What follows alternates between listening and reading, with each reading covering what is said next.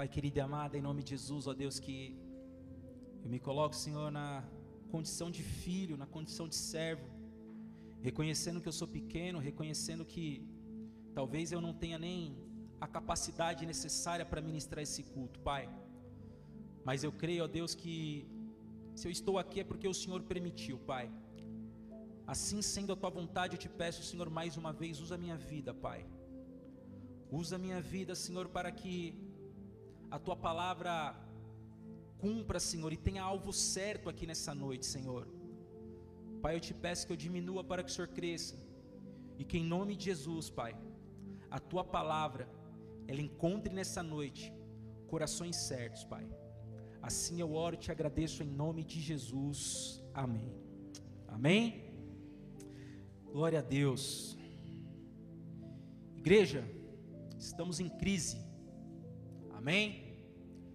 Poxa, Danilo, como é que você começa um, um culto falando que nós estamos em crise e ainda fala amém? Eu falo porque desde que o mundo é mundo, as crises elas sempre existiram. Amém? E elas não vão deixar de existir. Termina uma crise, começa outra crise. As crises elas são cíclicas. Ora vem uma, ora vem uma crise, essa crise vai embora, ou às vezes essa crise nem vai embora, já vem uma outra crise, e aí nós precisamos aprender ao que? A lidar com essas crises. João capítulo 16, versículo 33. Se puder pôr na tela. João capítulo 16, versículo 33. Jesus ele diz: Falei essas coisas para que em mim vocês tenham paz. No mundo vocês passam por aflição, mas tenham coragem. Em outras linguagens diz: tenha bom ânimo, porque eu venci o mundo. Amém? Quando eu digo que nós temos crise, essa crise às vezes ela está estabelecida no nosso trabalho, às vezes ela está estabelecida em nossa casa, às vezes ela está estabelecida na igreja, dentro de um ministério. Não importa o lugar, não importa a condição dessa crise. Os problemas eles acontecem. É inevitável a gente viver uma vida sem problema, não tem como. Não tem como. O que nós precisamos entender é que a maioria desses problemas eles acontecem por conta do que? Das nossas decisões. Por conta de decisões que nós tomamos muitas das vezes de maneira precipitadas. Às vezes nós não buscamos em Deus ou nós buscamos, mas não esperamos o tempo de resposta dele para que nós possamos avançar, para que nós possamos agir. E por conta disso, a gente começa a entrar em problemas que nós não deveríamos ter entrado, amém? E aí nós precisamos entender o que a palavra nos diz sobre isso. Como eu já disse, problemas e crises sempre vão existir. Sempre vai existir um problema, sempre vai existir uma crise. Só que nós temos que entender qual a ótica que eu olho para esse problema. Qual que é a ótica que eu estou enxergando essa crise? A gente vai ver no decorrer dessa palavra que existem dois tipos de pessoas que enxergam uma mesma, um mesmo problema. Dois tipos de pessoas que enxergam a mesma crise porém com óticas diferentes. Deus ele não escolhe a crise que cada um vai passar. Às vezes nós estamos passando por um problema e a gente fala: "Poxa, mano, Deus ele fez, tá fazendo eu passar por isso porque tem alguma coisa que ele quer me ensinar". É óbvio, Deus ele sempre vai nos ensinar, né, quando nós estamos passando por um processo. O problema é que assim, existem crise e existe processos. Fala comigo, existem crises e existem processos. Amém. A crise ela é estabelecida a partir do momento que nós identificamos um problema e dentro desse problema nós não, consegui, nós não conseguimos identificar o que? A solução. E ali a gente estabelece que é uma crise, é um problema. Porém, o que eu posso falar para você é que para todo problema existe uma solução. Para todo problema existe uma solução. O que acontece é que antes da gente entrar no problema, a gente começa a, buscar situações a qual a gente não consegue, como eu posso dizer, não consegue identificar algo de errado em nós. Por quê? Porque a gente sabe que ninguém quer entrar num problema. Ninguém quer entrar, entre aspas, em crise. Só que a gente força determinadas situações na nossa vida, aonde a gente entra, não é porque a gente quer, mas porque nós tomamos decisões precipitadas, porque nós não consultamos quem nós deveríamos consultar. E o que faz a gente entrar em, na maioria dos problemas, é a ansiedade. Por quê? Porque às vezes a gente fala, meu, ora, antes de você tomar essa decisão, ora. Mas o que, que a gente faz? A gente precisa orar e esperar a resposta de Deus. Ou senão a gente tem que orar e esperar o nosso coração ficar em paz para a gente tomar aquela decisão. Só que a gente não faz isso. A gente ora e já toma a decisão. E aí o que acontece? A gente toma uma decisão precipitada. A gente entra num problema. A gente entra em crise. Deus ele nos alerta e nos convida para a gente meditar no livro dele dia e noite, amém? E uma outra coisa que ele nos pede também é para a gente ter bom ânimo diante dos problemas. Ele fala: Filho meu, você precisa meditar, você precisa me buscar. Se você buscar, você vai me encontrar. Se você buscar respostas para os seus problemas, eu vou te dar essas respostas. Talvez não no momento que você precisa. Aliás, não no momento que você quer, mas no momento que eu vou agir na sua vida. No momento certo eu vou agir na sua vida.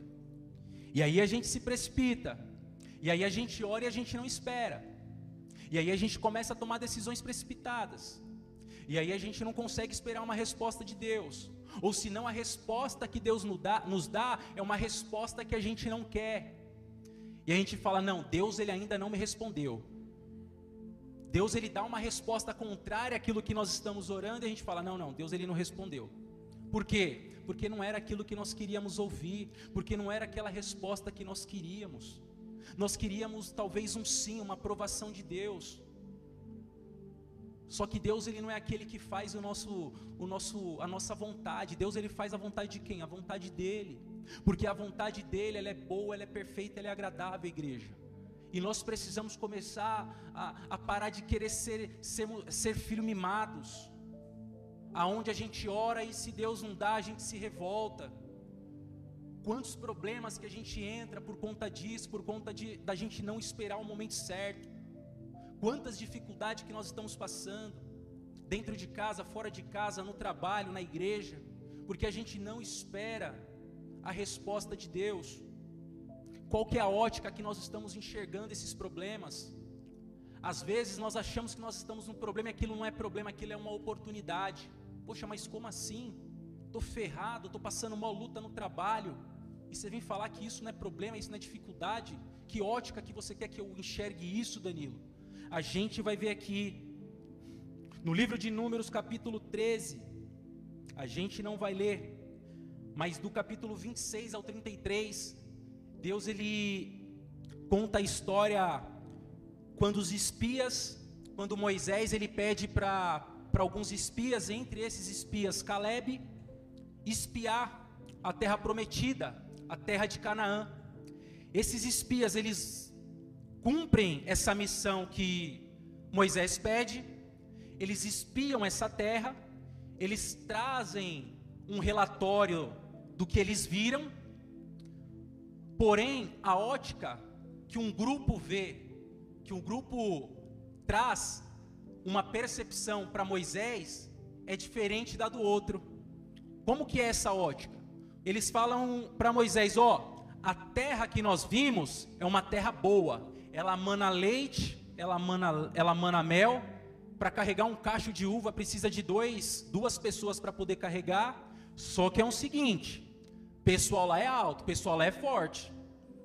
Se a gente for lá, eles vão engolir a gente. Essa é a primeira ótica. A segunda ótica é de Caleb.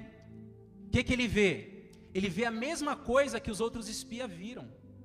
Só que ele fala: essa terra é uma terra boa, mana leite e mel, e a gente vai tomar posse, vamos para cima. Por quê? Um viu problema, o outro viu oportunidade. Você vê como é que é a nossa ótica? As óticas elas elas podem ter alguma semelhança, só que o problema é como é que eu enxergo isso? Eu enxergo isso como um problema ou eu enxergo isso como uma oportunidade? A primeira percepção é terra boa, terra mana leite mel. A primeira percepção é, poxa, que legal, cacho de uva lá vai alimentar uma família. Só que a gente não consegue tomar posse dessa terra. A outra é não, lá mana leite mel, lá tem muita fartura e lá nós vamos colocar os nossos pés. Essa é a ótica de uma pessoa que confia em Jesus, de uma pessoa que confia em Deus, de uma pessoa que sabe da onde que Deus tirou, de uma pessoa que pode estar passando por um deserto, mas ela entende que o deserto é um processo para que ela chegue na terra prometida. E às vezes a gente acha que a dificuldade que nós estamos passando é para nossa morte, é para nossa derrota, não. Toda dificuldade, ela gera um processo. Na dificuldade, Deus ele nos trata. O que acontece é que em meio à dificuldade, por conta da ótica que cada um tem, muitos paralisam. Foi o que aconteceu com o primeiro grupo. Eles paralisaram diante do problema. Ao invés deles olharem com a ótica de Caleb falou: "Meu, a terra lá é muito boa. Quando a gente estiver lá, cara, nossa família vai ter fartura. Os nossos filhos vão crescer com alegria, com abundância." Eles enxergaram somente o problema. Cara, lá os caras são gigantes, a gente não consegue. A gente vai tomar porrada. Como é que nós estamos olhando para os nossos problemas? Como é que nós estamos olhando para os tempos que às vezes aparenta ser difícil, mas é a nossa ótica. Nessa noite, igreja, Deus ele nos convida para a gente mudar a nossa ótica em relação àquilo que os nossos olhos vê. Porque nem tudo que a gente vê para a nossa morte, nem tudo que a gente vê para a nossa derrota. Às vezes Deus ele quer fazer um upgrade na nossa vida e a gente está achando que a gente vai fazer um downgrade, que a gente vai regredir por conta de um processo, por conta de uma dificuldade. E Deus está falando: ei filho, vamos avançar. Esse problema é pequeno. Ei filho, eu sou contigo. Não paralisa. Ei filho, maior sou eu na sua vida do que esse problema. Esse problema é para você se fortalecer. Esse problema é para você sair dele mais forte. Esse problema é para você glorificar e exaltar o meu nome. Eu estou contigo. Só que não, a gente paralisa. A gente fica parado. Às vezes é a oportunidade da nossa vida. Os grandes homens da Bíblia, as histórias que a Bíblia narra desses homens, todos passaram por momentos difíceis. Só que a ótica que eles tinham era a ótica de Cristo na vida deles. Eles não olhavam com os olhos, eles olhavam sobre aquilo que Deus poderia fazer. E é assim que nós temos que olhar, é assim que nós precisamos começar a interpretar as dificuldades que a gente passa, os problemas que a gente passa. Se a gente for olhar para o problema e achar que, meu, esse problema ferrou, não vai dar. O problema, o problema faz a gente mudar de nível. Só que são dois, dois níveis. Ou a gente paralisa, ou a gente avança. E na vida, falando de forma natural, você vai ser bem remunerado, você vai ser bem quisto quando você resolve um problema. Tem pessoas que amam problema, por quê? Porque ela sabe que quando ela resolver aquele problema, ela vai passar para um novo nível. E às vezes a gente quer fugir do problema, não. O problema é para ser resolvido. E Deus ele nos dá essa capacidade de resolver. As promessas que Deus tem para a nossa vida, as promessas que Deus tem ao nosso, ao nosso respeito, ela tem a ver com processo. E esse processo são sim tempos difíceis, dias difíceis. Mas por quê? Porque em dias difíceis, é em crises que a gente vê os homens fortes, que Deus ele, ele fortalece homens e mulheres de Cristo, homens e mulheres de Deus, mulheres que não vão retroceder mulheres, homens que não vão paralisar diante da dificuldade. Números 23, 19 diz: Deus não é homem para que minta, nem filho do homem para que, que mude de ideia. Será que tendo ele prometido não fará, ou tendo falado não cumprirá? Quais são as promessas que Deus tem para a sua vida? Quais são as promessas que foram liberadas sobre a sua vida? E por conta do problema que você está passando, você acha que essas promessas não vão se cumprir? Deus ele está falando. Deus ele não é homem para que minta, igreja. Qual que é essa dificuldade que você está paralisado nela? Qual que é esse problema que você está paralisado? Maior é o problema, maior é o Deus que está na sua vida, maior é o Deus que você serve. O que precisamos entender é que enquanto estivermos vivos até Jesus voltar, nós vamos lidar com o problema. Entenda que não é Deus que cria as crises. Quem cria somos nós. Porém, Deus ele nos ajuda a resolver. Se a gente buscar, se a gente meditar na palavra de Deus, se a gente buscar em Deus sabedoria, são coisas que a gente não busca, sabedoria. Às vezes a gente quer buscar resolver os nossos problemas em livros, em cursos, em vídeos. Mas o que que Deus fala lá em Salmos, capítulo 1, versículo do 1 ao 3? Põe aí, por favor. Salmos capítulo 1, versículo do 1 ao 3. Bem-aventurado é aquele que não anda no conselho dos ímpios, não se detém no caminho dos pecadores, nem se assenta à roda dos escarnecedores. Pelo contrário, o seu prazer está na lei do Senhor, e na sua lei medita dia e noite. Não para por aí. Ele é como árvore plantada junto à corrente de águas, que no devido tempo dá o seu fruto, cujas folhagens não mudam, e tudo o que ele faz será bem sucedido. É o fato da gente meditar de noite na palavra de Deus. Como assim meditar de noite? A gente buscar em Deus força e sabedoria para a gente lidar com as adversidades, para a gente conseguir passar pelo processo glorificando porque tem pessoas que estão passando por um problema, elas ficam murmurando, isso vai ajudar? Não. Nós temos que passar pela prova, glorificando o nome de Jesus. Nós temos que passar pelas lutas, agradecendo a quem? Jesus, o Senhor está comigo? Estou, então vamos. Obrigado por essa luta. Eu sei que o Senhor não vai me abandonar. Se o Senhor me trouxe até aqui, é porque o Senhor tem algo para me ensinar, o Senhor tem algo para me entregar. Então, se o Senhor tem algo para me entregar, eu vou receber eu vou tomar posse. Só que nós temos que buscar em Deus esse entendimento, nós temos que buscar em Deus a sabedoria que vem do alto. Livros ajuda bastante, cursos ajuda bastante. Só que aquilo que nós precisamos é sabedoria. Aqui eu preciso fazer um, uma pausa para falar sobre a questão do conhecimento e da sabedoria, porque conhecimento ele é importante, conhecimento ele é necessário, o conhecimento ele nos ajuda até a resolver problemas. Só que a sabedoria é o contrário. A sabedoria, quando ela é adquirida do alto, ela evita a gente entrar no problema. Amém?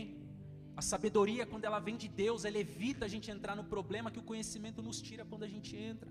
A sabedoria, ela nem permite. Por quê? Porque é Deus quem está nos dando essa sabedoria. É Deus quem está nos ensinando. É Deus quem está nos capacitando. A palavra de Deus diz que o povo perece por falta de conhecimento. Mas é conhecimento na palavra, é buscar a palavra, é a prática da palavra, é aquilo que a palavra nos traz. Por que, que esses grandes homens, ou talvez pequenos, por quê? Porque Deus ele escolheu os pequenos, né? Quando a gente fala grande é porque os feitos que Deus fez através da vida deles nos surpreende até hoje mas foram pequenos homens que Deus usou. E o porquê que eles passaram por o processo e até hoje eles são lembrados, até hoje são narradas as histórias deles. Por quê? Porque existia no coração dele, deles, uma verdadeira fé, uma verdadeira intimidade em saber que aquele que havia confiado algo para eles iria cumprir. E eles sabiam também que a glorificação do nome de Deus, através daquilo que Deus ia fazer da vida, através da vida deles, era prioridade para quando eles chegassem, para quando eles conquistassem. Foi assim quando eles entraram na terra prometida. Eu posso citar aqui vários homens que passaram por crises, que passaram por problema e não paralisaram. E eu tenho certeza que aqui vocês também sabem de muitos.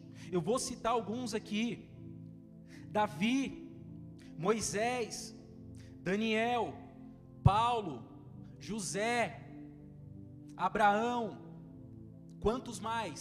Inúmeros. O que acontecia naquele período é que eles confiavam realmente em Deus. Por quê? Porque naquele tempo eles não tinham os recursos que nós temos hoje. Talvez esse seja o motivo da gente confiar mais em livros, em vídeos, do que a gente confiar em Deus. Por quê? Porque naquele tempo não tinha. Ou eles confiavam em Deus ou eles não confiavam. Ou eles confiavam em Deus ou o problema engolia eles. Só que hoje não. Hoje a gente está com problema, o que, que a gente faz? Vai lá no YouTube. A gente está com problema, a gente abre um livro. A gente está com problema, a gente liga para o irmão que é coach. Nada contra. Quando nós deveríamos fazer o quê? Abrir a Bíblia. Falar, ei Senhor, o que, que o Senhor tem para me falar? Senhor, se revela para mim. Senhor, até posso buscar resolver esse problema pela força do meu braço. De repente o dinheiro que eu tenho na conta lá pode até me ajudar, mas não, Senhor, eu quero ouvir de você. O que que o Senhor tem para mim? O que que o Senhor quer me ensinar? Com esse problema? A nossa dependência, igreja, tem que estar em Deus, sempre em Deus. O que acontecia, o que esses feitos, né, o que acontecia com que esses feitos, esses feitos eram realizados, era que eles confiavam verdadeiramente em Deus. E eu percebo que nós estamos confiando e desconfiando. Como é que eu confio em Deus aonde numa noite eu oro para Deus me abençoar com algo, e no outro dia eu estou tentando fazer do meu jeito, estou tentando do jeitinho brasileiro. Será que isso é confiar em Deus? Será que isso é confiar que realmente Deus ele pode fazer infinito mais na minha vida? Quando nós buscamos conhecimento, na maioria das vezes nós queremos resolver problemas simples, problemas não tão complexos, talvez, ou em alguns momentos problemas complexos. Como eu já falei aqui, nada contra a gente buscar conhecimento, nada contra a gente estudar, nada contra a gente ver vídeo. Mas qual é a intenção de eu buscar esse conhecimento? Qual é a intenção de eu ficar buscando conhecimento em pessoas? Quando eu sou um cristão, eu digo que eu confio em Deus.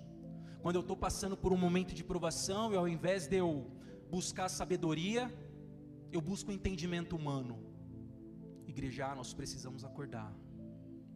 Deus ele nos chama nessa noite para a gente despertar, para a gente parar de levar pancada, para a gente parar de ficar chorando por qualquer problema. Poxa, Danilo, mas você não sabe o que eu estou passando, cara. Eu também estou passando por diversos problemas. Eu sei que às vezes um é saúde, um é dinheiro, é dinheiro, outro é um problema com filho. Mas até quando a gente vai apanhar? Até quando a gente vai insistir pela força do nosso braço? Até quando a gente vai entrar em crises que não são crises, problemas que não são problemas? Deus ele nos chama para despertar nessa noite. Provérbios 4:7. O princípio da sabedoria é: adquira sabedoria, sim, com tudo o que você possui, adquira entendimento. Salomão ele foi aquele que mais falava sobre sabedoria. Por quê? Porque na primeira oportunidade que Deus apareceu para ele e falou: Pede o que você quiser. O que, que ele faz? Pai, me dá sabedoria. Só quero sabedoria. Só, entre aspas, né? Só quero sabedoria. Porque ele sabia que todas as outras coisas que Deus poderia dar para ele, sem a sabedoria, ele poderia perder, ele poderia fracassar, ele poderia não saber multiplicar aquilo. E às vezes Deus ele não multiplica algo na nossa vida porque a gente não tem sabedoria. A gente acha que a nossa capacidade intelectual ela é sabedoria, não. Sabedoria é a gente saber trabalhar os recursos, ainda que pouco que Deus nos dá, para poder multiplicar no reino dele. Tudo é em prol do reino. O conhecimento que a gente busca, se ele não for em prol do reino, nós precisamos rever os nossos conceitos ainda que seja de forma humana, nós precisamos rever. Nós que estamos em Cristo, nós precisamos entender que tudo é para a glória de Deus. Poxa, esse conhecimento que eu estou buscando, para que que é? É para realizar os meus sonhos? É para realizar os meus desejos? Ou é para através dele glorificar o nome de Deus? Para exaltar o nome de Jesus? Existem vários fatores que implicam a gente não conseguir às vezes sair de um simples problema, de um simples problema. Existem vários, mas aqui eu quero trazer cinco fatores que eu identifiquei quando eu estava fazendo essa palavra, quando Deus me concedeu essa palavra. O primeiro é sabedoria. Nós precisamos buscar sabedoria insistentemente. Nós precisamos buscar sabedoria diariamente. Por quê? Porque Deus, Ele quer nos entregar coisas grandes, mas se a gente não tiver sabedoria, Ele não vai entregar. Deus, Ele é a principal pessoa, o principal ser que quer nos abençoar, mas sem sabedoria para administrar aquilo que Ele quer nos dar, às vezes é um casamento, às vezes é uma empresa, às vezes é um cargo um pouco maior no trabalho. Se a gente não tiver sabedoria, não vai. Por quê? Porque ao invés da gente glorificar, a gente pode envergonhar Ele. Eclesiastes 7, 12. A sabedoria protege do mesmo modo que o dinheiro, mas a vantagem da sabedoria é que ela dá vida a quem possui. Eu, igreja. Dinheiro ele pode até resolver problema, agora a sabedoria ela dá vida. Eu posso ter o dinheiro que for, eu consigo comprar um minuto de vida se eu estiver doente, se eu tiver para morrer? Eu não consigo. Agora, se eu tiver sabedoria, eu posso cuidar da minha saúde. Eu posso me livrar, me livrar de problemas que me levam à morte. Provérbios 2:20. Tendo a sabedoria, você andará pelo caminho, pelo caminho dos homens de bem e guardará as veredas dos justos. A sabedoria me permite transitar no meio dos justos. Não só isso, a sabedoria ela faz com que outras pessoas se aproximem de mim para conhecer Jesus. Um segundo ponto é a oração. Quantas vezes nós temos orado pedindo sabedoria? Às vezes a gente só ora pedindo coisas. Bem, Senhor, me abençoa com emprego. Senhor, eu quero casar. Senhor, meu carro, quero trocar de carro. E a gente não fala, Senhor, me dá sabedoria. Senhor, eu preciso de sabedoria para me entender o que está acontecendo, não consigo administrar os meus recursos. Às vezes a vida que nós, já tem, que nós temos é suficiente para a gente ter uma vida de abundância, de abundância, mas a falta de sabedoria não permite isso. E a gente está ali remoendo, não estou sem dinheiro, poxa, meu casamento, meu trabalho. Às vezes Deus ele está falando, meu irmão, meu filho, você está no meio da prosperidade, mas você não está me pedindo o que você precisa, sabedoria. Você só quer coisa, você só quer dinheiro, você só quer reconhecimento. E sabedoria que é bom nada. Romanos 12, 12. Alegrem-se na esperança, sejam pacientes na tribulação e perseverem na oração. Como é que está a nossa perseverança na oração? Como é que está a nossa vida de oração? Ei, Estou falando comigo aqui também, amém? Como é que está a nossa vida de oração? Como é que estamos perseverando um pelos outros? Como é que estamos incentivando uns aos outros? Deus fala da prática e da persistência na oração. Como é que está sendo essa persistência? Eu peço hoje e amanhã eu já não. Nós temos que insistir em oração. Nós temos que orar, nós temos que clamar, nós temos que buscar. A oração ela é essencial para o cristão. Ela é essencial para o cristão. Um cristão que não tem uma vida de oração, infelizmente ele está fadado ao fracasso. Desculpa, mas essa é a realidade. Um cristão que não tem uma vida de oração, ele está fadado ao fracasso. Terceiro ponto, arrependimento. No livro de Atos, Paulo diz, Atos 3,19: Portanto, arrependam-se e se convertam, para que sejam cancelados os seus pecados. Em outras versões, para que sejam perdoados os seus pecados. Como é que o meu pecado vai ser perdoado se em mim não é gerado um verdadeiro arrependimento? É impossível a gente chegar diante de Deus, orando, pedindo perdão, se aquela prática que nós fizemos, a gente não gerar uma repulsa só da gente pensar. O pecado ele tem que gerar essa repulsa na gente só da gente pensar nele. O verdadeiro, o verdadeiro arrependimento é dessa forma. É a gente se arrepender e não querer mais nem tocar naquele assunto, daquele pecado, não quero mais saber. Por quê? Porque esse pecado ele queria me levar à morte. Arrepend, se arrepender diariamente é essencial. O pastor ele tem falado muito sobre isso, questão dos nossos arrependimentos diariamente. Por quê? Porque nós somos falhos, nós somos pecadores. Diariamente a gente peca.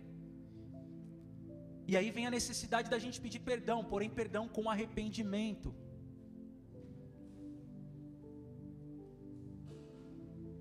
Rendição, quarto ponto, render graças a Deus. Salmos 75:1 diz assim: Graças te rendemos, ó Deus, graça te rendemos. Invocamos o teu nome e declaramos as tuas maravilhas. A palavra de Deus diz também que em tudo dai graças. Somente na alegria não, principalmente diante das dificuldades. Principalmente diante das dificuldades.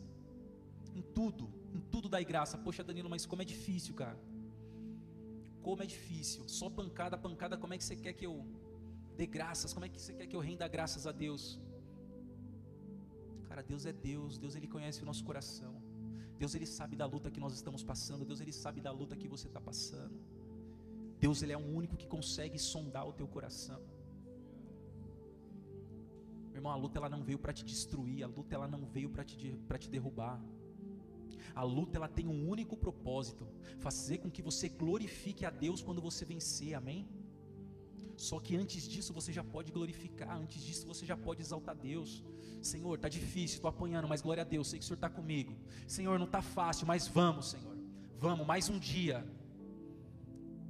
Mais um dia, não sei como é que vai ser, mas se o Senhor está comigo, eu sei que eu vou terminar esse dia mais uma vez na tua presença. Eu sei que eu vou receber de ti aquilo que é meu. E um quinto ponto é a gratidão. Ser gratos em dias difíceis, em tempos difíceis. Poxa, mas como é que eu vou ser grato se eu nem recebi ainda?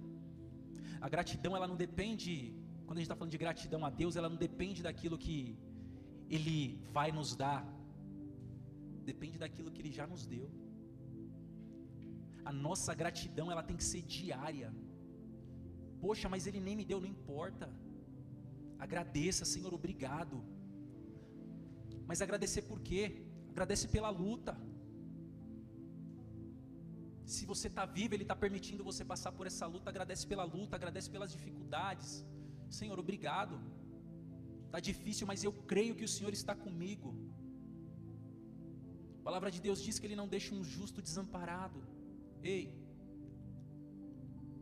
quem são os justos dessa noite? Igreja, não sei se você está entendendo mas eu estou me esforçando para vocês entenderem. Aquilo que Deus tem para fazer na nossa vida depende mais da gente do que dele. Poxa, Danilo, mas como assim? Da gente permitir ele fazer, da gente deixar ele, ser, ele quebrar a gente se for necessário, da gente deixar ele lapidar a gente se for necessário. Por quê? Porque a certeza que eu tenho é que ele quer fazer. Ele quer fazer. Mas se a gente não se permitir, se a gente não falar, oleiro, vem cá, molda esse barro aqui, molda. Se a gente não se permitir, a gente não vive as promessas, a gente não vive as maravilhas, a gente não vive as bênçãos. A questão não é só bênção. A questão que nós estamos falando aqui nessa noite não é só sobre bênção. Poxa, então depois dos tempos difíceis, das dificuldades, vão vir bênção? Também. Mas o que eu estou falando aqui é qual a forma que Deus quer que você glorifique a Ele em essas dificuldades. O que precisa para você glorificar a Deus diante das dificuldades? Igreja, está chegando um tempo onde a gente vai precisar remir esse tempo. Por quê? Porque Deus ele está dando oportunidade para gente, para gente adorar, para a gente buscar, para a gente viver todas as promessas que Ele tem Só que a gente está deixando esse tempo passar, a gente não está preocupado em antecipar, em acelerar o, o, cumprimento das promessas de Deus sobre as nossas vidas. Porque quando a gente acelerar esse processo, quando a gente se permitir Deus ele cumprir aquilo que ele tem para as nossas vidas, vai acontecer tantas coisas, tantas vidas vão ser alcançadas através das nossas vidas, tantas famílias serão restauradas através das nossas vidas, tantas igrejas vão ser abertas através das nossas vidas. A gente precisa remir o tempo. O que é remir o tempo? É a gente se consertar para que Deus faça para que Deus trabalhe, para que Deus cumpra. É a gente acelerar o processo de arrependimento, é a gente acelerar o processo de perdão, de liberar perdão. É isso que a gente precisa. Os tempos eles têm sido difíceis, não é porque são fatores externos, não é fator interno. É como é que eu vejo, é como é que eu enxergo, qual é a ótica. Deus ele nos convida nessa noite para a gente mudar a ótica que nós estamos vivendo, a ótica com que nós estamos enxergando a vida, a ótica com que nós estamos enxergando as coisas que nós estamos fazendo dentro e fora da igreja. Eu tenho certeza que se nós pedimos para Deus abrir os nossos olhos, a gente vai falar, a gente vai entender que, cara, esse problema que eu estou passando não é problema. Às vezes é falta de vergonha na cara, de eu me arrepender, de deixar um pecado de estimação de eu parar de ficar reclamando, querendo encontrar justificativa, sabe, em problema que não existe. Às vezes é uma mudança simples, é uma mudança de comportamento, para a gente entender que não é o problema, que não é a dificuldade, é a nossa ótica, é como a gente enxerga as coisas, é como a gente vê as coisas é como a gente interpreta. Se a gente for continuar interpretando as coisas com a nossa ótica, com os nossos olhos físicos, cara, tudo vai ser problema. Pô, a chuva vai ser problema para mim vir para a igreja, chuva vai ser problema para mim chegar no trabalho no horário. Agora, se eu olhar, se eu pedir para Deus me dar a ótica de Cristo, a visão de Cristo, para mim começar a enxergar as coisas, a gente vai ver que os problemas são oportunidades. A gente vai ver que Deus ele quer nos formar homens e mulheres mais fortes, homens e mulheres preparados e forjados por Deus, homens e mulheres que não paralisa diante de problema, que não paralisa diante de dificuldade, homens e mulheres que arregaçam as mangas e vão para cima, que não está preocupado se o que vão falar, que não está preocupado se vai machucar, não, está preocupado em chegar lá na frente e falar: não, me machuquei, mas olha a cicatriz aqui que Deus deixou. E as cicatrizes elas fazem parte do processo. Porque tem hora que machuca, tem hora que sangra. Só que Deus ele cicatriza. E aí quando vocês olharem para a cicatriz, você vai falar, mano, foi Deus, cara. Eu sei a ferida que isso que isso foi lá atrás, quando eu estava passando pelo processo. Mas hoje eu olho para essa cicatriz e eu consigo glorificar o nome de Deus. Eu consigo entender que Deus ele sempre esteve comigo, que Deus ele jamais me abandonou que eu que não confiava nele como eu deveria confiar. Feche seus olhos. Hoje é noite de arrependimento, mas hoje também é noite de restauração e de transformação. Deus, Ele está despertando muitas pessoas aqui que estavam paralisadas, pessoas que estavam passando por situações, achando que o problema, a dificuldade era para sua morte. Só que você vai sair daqui hoje tendo a certeza que essa circunstância, que esse problema que você estava passando era para gerar vida, era para gerar cura, era para gerar transformação de mudança sobre a sua vida, sobre a sua casa, sobre a sua família. Os problemas que você enxergava como problema, a partir de hoje você vai começar a enxergar como oportunidade. Você vai enxergar como uma oportunidade de você mudar de nível. Deus ele vai começar a fazer coisas sobrenaturais na vida de algumas pessoas aqui nessa noite. Tem pessoas aqui que vão se surpreender com aquilo que Deus vai fazer com seu posicionamento. Deus ele começa nessa noite a lançar fora todo o medo que você tinha no seu coração tudo aquilo que te paralisava, tudo aquilo que te bloqueava, bloqueios de pensamentos, bloqueios de incapacidade, pessoas que achavam não, eu não sou capaz, não, eu não posso ocupar esse cargo, não, eu não posso ter essa empresa, não, eu não posso lidar com as emoções das pessoas, não, eu não posso assumir esse ministério. Ei, Deus ele está falando, filho, eu te escolhi para isso, filho, eu te separei para isso, filho, esse é o teu chamado, Rabaxere cantoriandalabassou.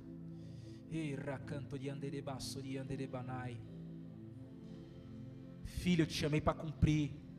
Filho, eu te chamei para realizar. Oh, rabacho de canto de andere banas. Vamos adorar.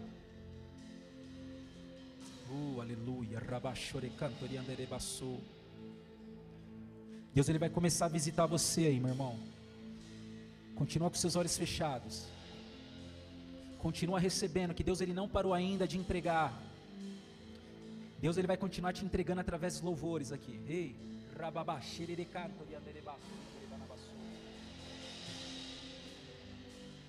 Deus te chamou para resistir, não para desistir. Ei! Ser forte. Ser forte e corajoso. Aquele que te escolheu está contigo. Ei! Começa a agradecer a Deus, começa a agradecer por aquilo que Ele te entregou nessa noite. Ei, começa a agradecer, começa a exaltar o nome dEle. Começa a declarar a tua gratidão a Ele. Começa a declarar a tua gratidão a Ele. Nós somos a Igreja Bola de Neve Capão Redondo. E se essa mensagem te abençoou, nos ajude a espalhar as boas novas de Jesus Cristo compartilhando o link dessa mensagem com o máximo de pessoas possíveis e nas suas redes sociais. Também te convidamos para os nossos cultos presenciais, que acontecem aos domingos às 19 horas e às quintas-feiras às 20 horas. Esperamos por você. Que Deus o abençoe.